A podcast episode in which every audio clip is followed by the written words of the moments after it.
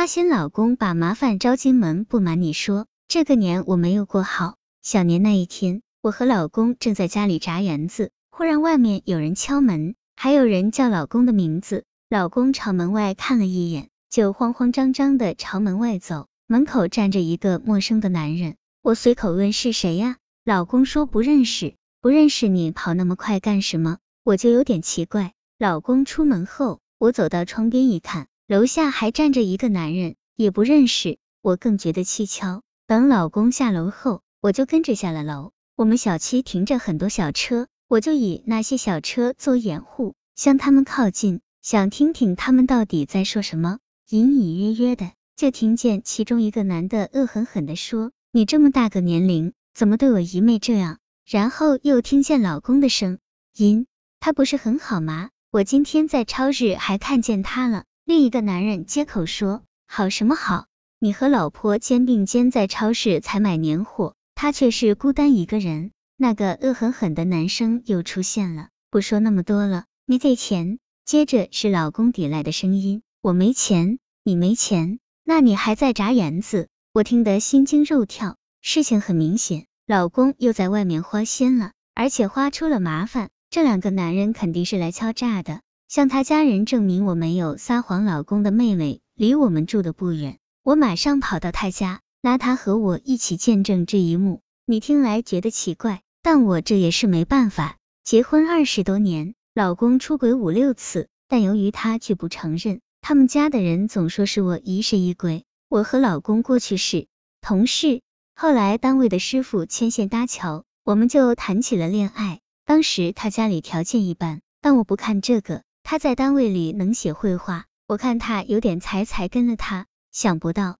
他的才没用到正经地方。结婚头几年还好，后来就开始拈花惹草。但是你要问他。他总是死不承认，他很能说，道理一说一大堆，我根本不是他的对手。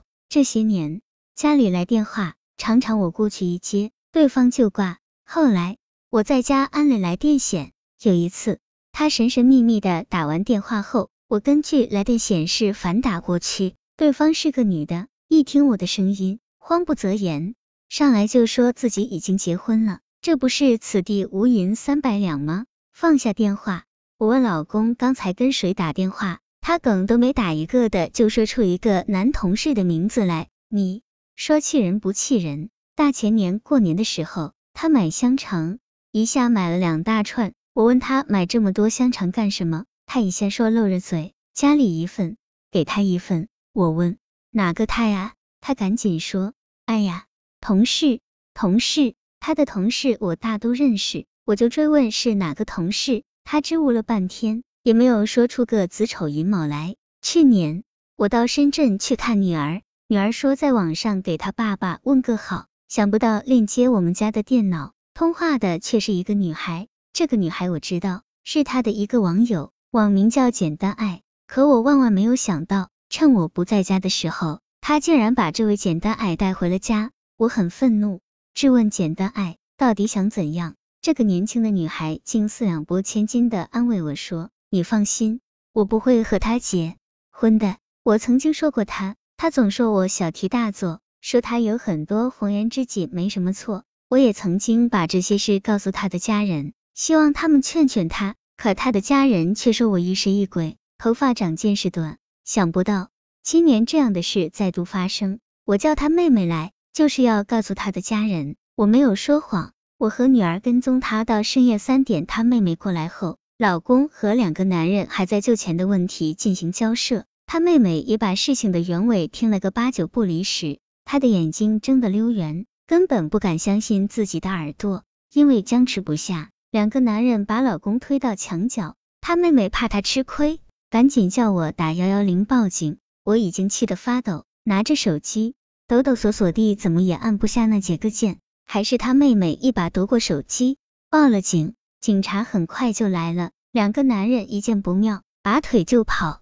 但是跑了没多远，两个人就被警察追了回来。没想到三头对六面，老公和那两个男人却都不承认是在敲诈了。询问未果，警察就把那两个人给放了。但到了晚上，那两个男人又把电话打进家里来，老公声嘶力竭的冲着电话叫：“你们这是敲诈！”却又不敢放了电话。我见这样硬来不行，就接过电话，换了一种口吻说：“你好，我是老田爱人的朋友，我老公姓田，现在老田在找我借钱，我只是想问问是怎么回事。”见我说话很客气，对方的口气也缓和了一些。我跟您说吧，他玩了个皮瓣叫王婷，现在正在强制戒毒，需要六千块钱。现在只交了三千，要他再拿三千。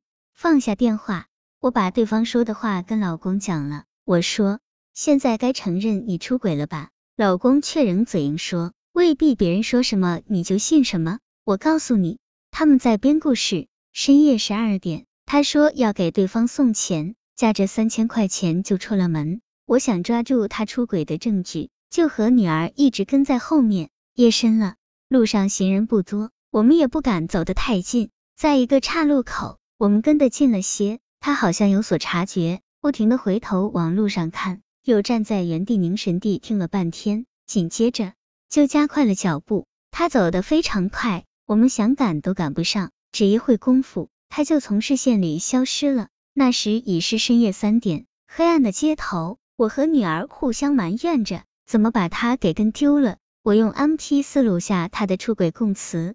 第二天，我发现老公的一张银行卡上又被划走一千五百元钱，接受方是个女人的名字，但并不是王婷，而叫张英。等他回来，我把门反锁，把他的家人也叫来，希望他说清楚到底是怎么回事。他这才坦白说，他的确在和一个女人同居，可能是过年没给那女人钱，那女人恨不过，才找人来逼他图点钱。他告诉我。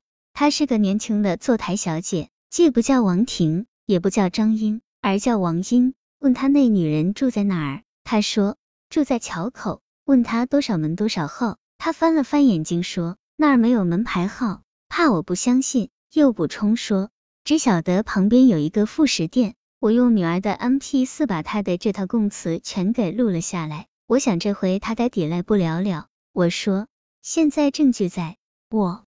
我要跟你离婚，他却说他会改，可我不相信。我现在很害怕，一点安全感都没有。我不知道今年可以是王英找人上门敲诈，明年、后年会不会是李英、刘英找到家里来？自从出了他的情人央人上门敲诈这件事后，他的家人不再说我疑神疑鬼了，但反过头来又劝我不要离婚。他们说，你看女儿都大了，再离婚让人笑话。但我真的想离婚，我跟他这种人是一天也待不下去了。可我又不能离婚，我正和他一起还房贷。我向律师咨询过，就算他有过失，我跟他离婚，财产分割时可能还是得不到一整处房产。这就意味着离婚后我将无家可归。放下电话不过两小时，我又接到廖威的电话，他的声音有些激动。你知道我在哪里吗？我现在正在派出所。我想在派出所立个案，省得家里再出现敲诈勒索的事。我随口问他事情办的怎样了，他突然像被针折了一样爆发出来，声音高亢的有些刺耳。派出所的人说，当事人是我老公，要他本人到场。我给他打电话，他却怎么都不肯到场。他已经向我们承认了一切，他的坦白，他的忏悔，这一切的一切，我手上的 M P 四中都已收录。他怎么又想抵赖？他还是不是男人？他还是不是人？他怎么能这么无耻呢？证据讲述人算得上是个精明的女人了，对老公的出轨事件明察秋毫，还搜集了重要的证据。在刑事案件中，证据至关重要，嫌疑人是有罪还是无罪，全靠证据来判定。他让原告伸张正义，让被告实现公正。但在感情和婚姻之中，证据只是一把使双方两败俱伤的利刃。被掌握了证据的一方无所遁形，掌握了证据的一方也没什么值得庆贺之处。证据明明白白告诉你，你遭到了最亲的人的背叛。我掌握了他他出轨的证据，这话里充满了悲哀。